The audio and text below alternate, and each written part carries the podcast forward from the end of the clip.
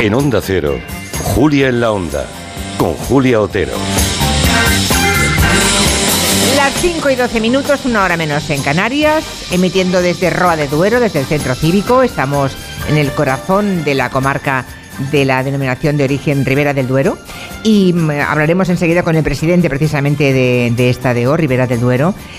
Y antes tenemos aquí sentado a Pablo González Batista, que quiere que le presente, atención, con una cita que para él dice que es muy inspiradora y que se siente profundamente identificado con ella. La cita es esta. ¡Viva el vino! A ver, Pablo González Batista.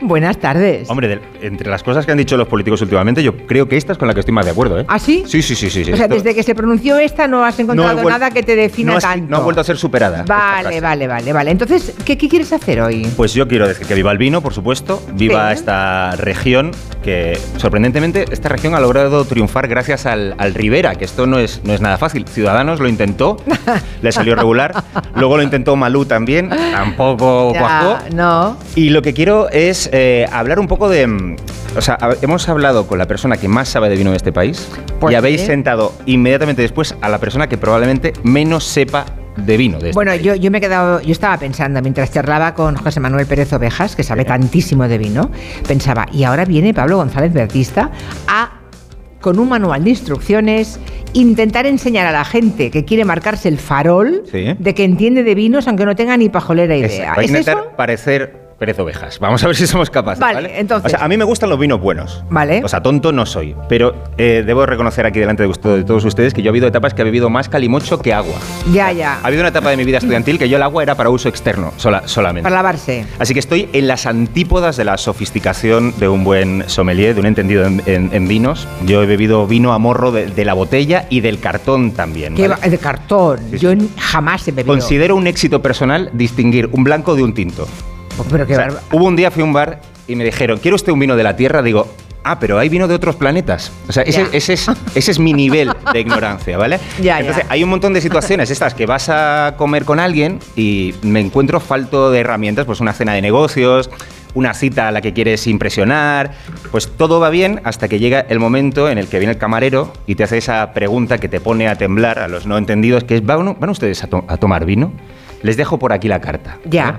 Yo le diría, llévese usted la carta y tráigame uno que sea rojo y que me haga cantar Ya, a, ya. a la tercera o la cuarta copa. Pero, tienes que leer la carta y aparentar que Hay- sabes y entiendes algo, ¿no? Exacto. Vale, Hay- vale. Sí, a veces en, grupo, en los grupos hay alguien muy listo que te ayuda, que se levanta la mano y es el quien asume la responsabilidad y todo fácil. Pero ¿qué pasa cuando estás solo ante el peligro, ¿vale? Vale. Yo recomiendo, no porque estemos aquí ni nada, que si te pides un Rivera nunca quedas mal, ¿vale? No, es verdad, porque mm, es un vino con mucho prestigio. Juega sobre seguro. Juega sobre seguro. Un Ribera y te quedas bien, sí. Señores de la denominación de origen, si quieren ustedes mandarme botellas a casa, yo les dejo la dirección encantado. botellas llenas. Las eh, vacías van al verde, que se lo he escuchado Sí, antes a, a eso Gallego. lo decía Gallego. ¿vale? Sí, sí, sí, sí. Y como no todos tenemos tiempo, ni paciencia, ni dinero para ir a cursillos caros y largos de cata de vino, pues vamos a intentar simularlo. Simular que sabemos. Como dicen los americanos, fake it till you make it, ¿vale? Y como sabía que íbamos a venir a Rodedor, pues me he preparado todos los clichés que se me han ocurrido en torno al vino y creo que estoy en disposición de convertirnos a todos, bueno, aquí probablemente todos lo seáis, Aquí pero a todos los a que estén escuchándonos en casa, en eh, falsos expertos en vino, ¿vale? Bueno, el vino es un poco como una tertulia, como algunas tertulias en la televisión o en la radio, ¿no? Que no importa saber cómo aparentar que sabes, ¿no? Exacto, no es tan importante saber Vale. como, como que parezca, ¿no? Claro, lo primero, por tanto, es consultar, la carta la- de vinos. ¿Vale? Venga. Vamos allá. Llega el camarero a la mesa, te deja la carta y aquí ocurren dos cosas, ¿vale? Que la carta a veces se queda abandonada en medio de la mesa, nadie la mira. O sea, la gente como que pas- pasa un poco de ella o alguien la coge, la mira y la empieza a pasar de mano en mano como una patata caliente y nunca... Ver no hay ningún entendido que quiera arriesgar, pues no, no para nunca de girar, ¿vale? Y lo que hacemos todos al mirar la carta es lo siguiente.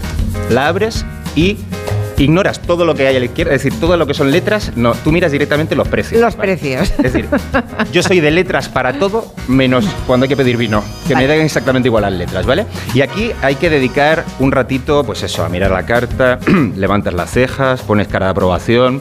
No hay por qué decir nada, la cara es importante, ¿vale? No tienes que decir nada, pero siempre puedes decir, hacerte un poco el entendido y decir, anda, mira, tienen, y eliges un nombre al azar, que a lo mejor ni está en la carta, anda, tienen Petzela. Petzela es un jugador del Betis, pero ustedes ni se han enterado, o sea, da, Ya, da ya. exactamente igual. Vale, vale. Así que si quieres pasar por un entendido en vino, Importante nunca elegir el más caro de la carta, ¿vale? Esto es exactamente lo que haría un ignorante. No creo que haya ese riesgo en tu caso. No, en mi caso nunca. No. nunca. No hay ese riesgo ni ese Tú presupuesto. sabes que el vino más escogido siempre es el segundo, El más segundo barato. más- Más, barato. Dicen que es el más barato. Ah, El yo había ido el segundo más segundo barato. más caro si No. quieres impresionar. Ah, bueno, ya. Claro, y que entonces los restaurantes que son muy cucos ponen el, el vino con mayor margen justo en ese, en ese lugar. Así que intentemos no coger tampoco el segundo, por lo Vale. tanto, un término medio. Ni por arriba ni por abajo. Efectivamente. Vale, un vale, término medio. vale. Y algo que sepas pronunciar.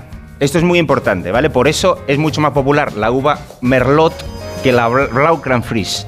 ¿Sabes? Ya. Por eso se vende más vino Merlot. Aunque ha habido gente que se ha ido a pedir mer- Merlot y se ha pedido un Merlín. Esto Ya. lo he escuchado yo. Ah, de sí, verdad. un Merlín, bueno. Sí, póngame un Merlín. ¿Cómo se llamaba el mago? Merlín. Ah, no, Merlot. Merlot. Entonces, Bueno, ¿vale? una vez hayamos pedido, Sí. el camarero ya llega a la mesa y nos trae la botella que hemos Nos escogido. trae la botella que os habéis fijado que los camareros llegan así a la mesa como si te estuvieran presentando a tu primogénito. Sí. Toma, ha- has, has sido tinto. Oye, enhora- qué bien, coges, qué bien coges la botella de agua, ¿eh? Que he sido camarero Ah, vale, antes que fraile. Vale, vale. Bueno, este es un momento muy clave en el ritual de, de entendido en vino porque hay que, de repente se detiene la conversación para centrarla toda en este objeto sagrado, ¿vale? Miras fijamen- fijamente a la botella, mira que la etiqueta coincida más o menos con lo que has pedido, si te acuerdas. Si te acuerdas. eso Pero es. bueno, que sea vino por lo menos. Sí. Si es un zumo de pera, está, es legal que lo devuelvas a la, a la cocina, ¿vale? Y si no eh, asientes con la cabeza, el camarero pone el vino sobre la mesa, abrirá la botella Sí. y formulará la pregunta que más, la segunda que más tenemos después de van ustedes a tomar vino, que es quién lo va a probar, Sí. ¿vale? Y en este punto yo quiero hacer una pausa porque ¿cómo que quién va a probar el vino? Es decir, me voy a gastar 50 euros en una botella de vino. No podía venir probado ya, Ya. de la cocina. O sea, tú quieres que te ahorren el trabajo. No, es decir, es como si te... Pero te- eso tú porque pongan- no, porque no entiendes, pero un, entende- un entendido sí que quiere probarlo. No, pero yo lo eh, no entiendo de vino y tampoco entiendo cómo es posible que no se pruebe el vino antes de traerlo a la mesa. O que- que- cómo hay tan poca confianza. Es decir, pido- pides un solomillo y te viene el camarero con el plato. Uf, huele raro. Me lleva una semana aquí el, el filete, pero a lo mejor el, el cliente no se da cuenta. O sea, el- se supone que la comida y el vino debería estar bueno, ¿no? Sobre todo no. si vale 50 euros. Pero bueno, por alguna razón hay que probar el vino. Vale, ¿y en qué tenemos que fijarnos en este momento? Va, avancemos. Eh, no se trata, el vino te lo vas a tener que ver casi seguro, lo que importa es que no esté malo, así que si no huele a vinagre, a gato muerto, mm, te lo vas a beber sí o sí. Pero cuidado porque a la hora de probar el vino hay muchos gestos que pueden delatarte como un ignorante. Hay ¿Por que coger bien la copa. La copa no se agarra así con los cinco dedos por la parte superior. No, hombre, se calienta el vino, Dice entonces. que se calienta y luego no sé si os habéis fijado que a medida que va avanzando la comida, eh, las copas de vino están hechas del material que más atrae la mierda y las huellas dactilares. Sí. Es como las- está hecho del mismo material que las pantallas de los móviles. Que llega un momento que se la copa es tan opaca que te da igual si el vino blanco o tinto, no ves lo que hay dentro. Ya. Entonces la copa tampoco se sujeta por aquí porque se te caería. Hay gente que lo sujeta por la base, pero a mí me parece que es como el que cuando bebe café levanta el dedo meñique. Primero, no es, me gusta. es complicado de levantar Sí. de la mesa y segundo, se te puede caer el Sí, vino, ¿vale? mejor Así que hay por que el- por el tallo. Exacto, el, el Ay, tallo le llamas. vale, el fu- tallo. el fuste o la pierna también. Ay, bueno. que son muchos sinónimos para una cosa tan, tan pequeña y tan frágil, ¿vale? Y hay que usar efectivamente solamente dedo índice y pulgar y no levantar el dedo. Eso queda muy mal. es una horteada Vale. y le puedes sacar un ojo al que tienes enfrente, ¿vale? Seguimos. Luego, ahora, pequeño trago. Compruebas que efectivamente sabe a vino, que es Sí. muy parecido a todos los vinos que has probado antes, y indicas al camarero con una...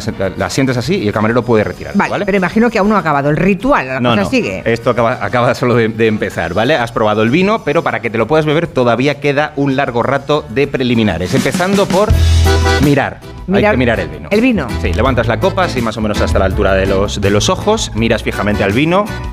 Como si quisieras encontrar algún mm, significado raro. Ya. ¿Dónde están las llaves que me dejé anoche? ¿Dónde las dejé metidas? Bueno, si quieres eh, optar a nota, puedes arriesgar, sujetas un, algo blanco detrás para no perderte ningún matiz de su gama cromática. Esto no- nunca lo había visto yo. Sí, ¿no? Puede ser un Se pone algo blanco. Estoy, estoy eh, eh, aprobando. Y este es un momento me, para alabar. me parece terrible hoy lo tuyo, ¿eh? ¿Por qué? Estar haciendo hoy esta, este manual de instrucción en un auditorio tan entendido de vino y delante del señor Pérez Ovejas. ¿Quieren que me vaya? No, no, no, no, Ah, no, vale, no, vale, no, vale. no, no, no, no, no, pero vamos, mientras no se yo vayan, paro- yo paro aquí, vamos. mientras no se vayan ellos, venga, seguimos. Vale, bueno, total. eh, y hay que alabar el, color del vino. El color, lo primero es el color. Y no puedes decir mm, tinto. No, esto ya se supone que, que debes de saberlo. Ni rojo, rojo oscuro. es color vino, no, hay que aplicar poesía. Si es Ya. tinto, teja, por ejemplo. eh, mm, rubí, si, estás, eh, si es muy poético. ¿Vale? Y si es blanco, pues hay pajizo, dorado. mm, Esos colores, en realidad es eh, pelo de rubia. Quiero decir que son colores. Ya, ya, ya, ya, vale, vale. No, no hay que echarle tampoco mucha, mucha imaginación y además es subjetivo lo del color, con lo cual nadie te va a llevar la contraria. Entonces en ese momento ya podemos bebernos. Bueno, no, hay que inclinar la copa, la poner recta, no sé qué. Y Ya. hay- una cosa, se llama lágrima. Me, llama la atención que los vinos tienen, los vinos lloran también. Incluso cuando te bebes un vino fuerte, un vino peleón, ese también tiene lágrima. Los vinos también lloran, Julia. Ah, no lo sabía Los yo. vinos fuertes. Sí, creo que sí, creo que sí. Tampoco Bueno, te creas tú que. yo A muy- saber dónde has encontrado ese manual de instrucciones. Bueno, luego. ¿Meneíto? Importante. O Sí, sea, hay que todavía mover. todavía no se puede beber. No se puede beber todavía. Vale, vale, Hay vale. que menearlo. La Vale. copa eh, de vino es como el planeta Tierra, tiene dos movimientos, rotación y traslación. Traslación es, es fácil, pero el de rotación es este, ¿vale? Hay que coge- hay que probarlo en casa con un vaso de agua y un chubasquero porque es muy probable que te lo tires por encima, ¿vale? Va- eh, copa apoyada sobre la mesa, dos deditos y sometes el líquido así como a un giro, a un pequeño centrifugado, ¿vale? Vale, vale, vale. Y ya, Y al- ya- ya te lo puedes beber. No puedes beberlo, Julia. Ah, vale, tienes, que, vale. tienes que decir que estás liberando los aromas del vino. Los aromas vienen atrapados en el vino y es importante marearlos para que salgan. Si es vino de Madrid no hay que liberar aromas, ya vienen libres. Ya. Es, es vino de la tierra de la libertad. Vale, vale. Y por fin ya es cuando, pode- cuando podemos oler el vino, ¿vale? Todavía no beber. Todavía Ah, no Aún no, vale, vale. Ahora podemos oler el vino, no oler a vino. Oler a vino está, está mal visto, sobre todo antes de abrir la... Si vienes oliendo a vino antes de abrir la Mal botella, apunto. mal, ¿vale? Vale. Entonces, has abierto el vino, entonces introduces el 100% de la nariz, eh, cuidando no mojártela si posible, dentro de la copa. Yo eso no lo haré nunca. ¿No, ¿Nunca vas a oler el vino? ¿Meter toda la nariz dentro no? Bueno, pues mete un poquito por lo menos. Va, bueno, no sé. Y luego, tampoco hay que oler como si fueras a saltar a la piscina o como si estuvieras buscando trufas. Un poco un olor así, ligera inspiración, cara de reflexionar profundamente sobre lo que estás oliendo. Y ahora otra vez hay que decir algo porque el vino siempre tiene que oler a algo. Y como en el color, tampoco hay respuestas incorrectas, ¿vale? Vale casi todo, pero hay que mantenerse, digamos, dentro de lo concreto, ¿vale? Hay que ser imaginativo sin pasarse. Puedes decir. "Mm, interesante. Unos puntos suspensivos, eso te permite pensar en, el, en a qué te recuerda estos olores, un poco como la Magdalena de Proust, ¿no? Te tiene que evocar algo. Es difícil equivocarse. Si es rojo, o sea, si es tinto el vino, frutos rojos. Como los frutos rojos son una. hay mucho fruto rojo, di uno que no conozca a nadie, la grosella. ¿A qué huele una grosella? Pues es muy difícil que nadie te lleve la contraria. Ya, ya, ya. Y si es blanco, eh, pues hierba cortada o frutas blancas, ¿vale? Eh, Vale. Pera, piña. Cuidado porque si huele mucho a manzana, no es vino, es sidra, ¿vale? Vale. Entonces, frutas blancas, pero la, ma- la manzana vamos a dejarla. Vale, y ahora ya nos lo bebemos, ¿no? Mm, Básicamente porque se nos acaba el tiempo de la sección. Bueno, sí, ha llegado el momento de llevarse la copa a la boca. ¿Vale? Te la puedes llevar a la copa, pero tampoco hace falta, no puedes beber mucho. Llevas 10 minutos haciendo un poco de paripé, pero no, no, no puedes dejarte llevar por la tentación de bebértela de trago. Hay que beber en la unidad mínima del sorbo. El traguito, el sorbito, el buchito que decimos, que decimos los canarios y pasearlo ligeramente por el interior de la boca. Suave. Pero sin hacer gárgaras, ¿eh? Ni gárgaras, no es un colutorio bucal, ¿vale? Se puede escupir, pero yo tampoco lo recomiendo. Ay, no. Y una vez Feo. probado, sí, ¿no? Aquí es como en las Ah. pelis del oeste está bien visto de escupir, pues eh, y en el, el fútbol también. Eh, en las catas de vino se puede, se puede. Eso lo dirás tú. A mí me parece un- una guarrada cuando les veo escupir en el fútbol. Se puede. Ah, bueno, en el fútbol sí, pero en, la- Sí. en las catas sí se puede escupir. Está bien visto porque si te bebes igual siete Ya. copas de vino, pues Vale, vale. al final vaya usted a saber qué te, a qué te sabe. Espera, Bueno, espera, acaba, acaba, que ahora voy a- vamos a... eh, Ah. Ya verás tú. Bueno, acabo ya, ¿vale? Sí. Entonces, hay que hablar del vino con cierto aplomo, con firmeza, como si te creyeras lo que está diciendo. Mm, Él tampoco te puede decir solo es vino. Ah, hay un truco, mirar la etiqueta del vino, ¿vale? Si la etiqueta del vino tiene un racimo de uvas, un escudo heráldico, unas letras así cursivas, puedes decir es un vino clásico, es un vino mm, tradicional. Ya, sí. Si sale un mono montado en un columpio tocando un silbato, este vino es moderno, es un vino arriesgado. Si sale un mono y está sentado con las piernas cruzadas en el suelo, este vino es anís del mono. Lu- Luego, eh, para que parezca que tienes mundo, puedes decir que te recuerda a algún otro vino. Tú di uno chileno de una vez que ni, nadie va a Ni tener idea. ni idea. Ya, ya, y luego ya. palabras típicas, es un vino complejo, es un vino equilibrado, es redondo en boca, tiene la madera justa, que esto me encanta, y algún término en francés, como terroir o eh, bouquet, por ejemplo. Uy. Si vas a decir retrogusto, que también es una palabra muy eh, de vinos, nunca la digas en francés porque retrogusto es, es muy complicada, muy Ay, complicada de decir. Esta, ay. esta dila en español.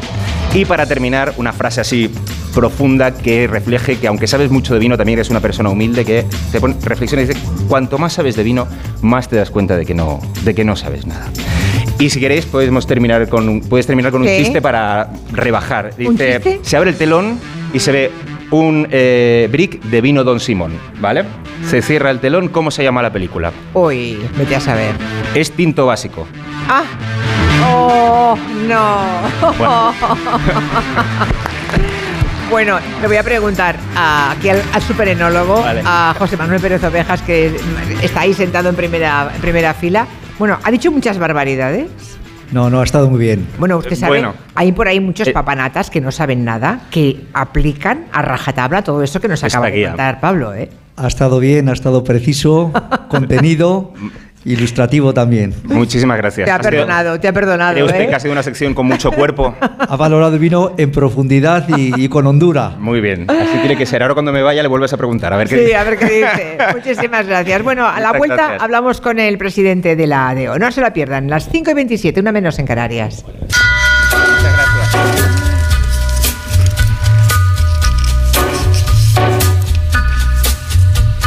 En Onda Cero, Julia en la Onda, con Julia Otero. On a gathering storm comes a tall, handsome man in a dusty black coat with a red riding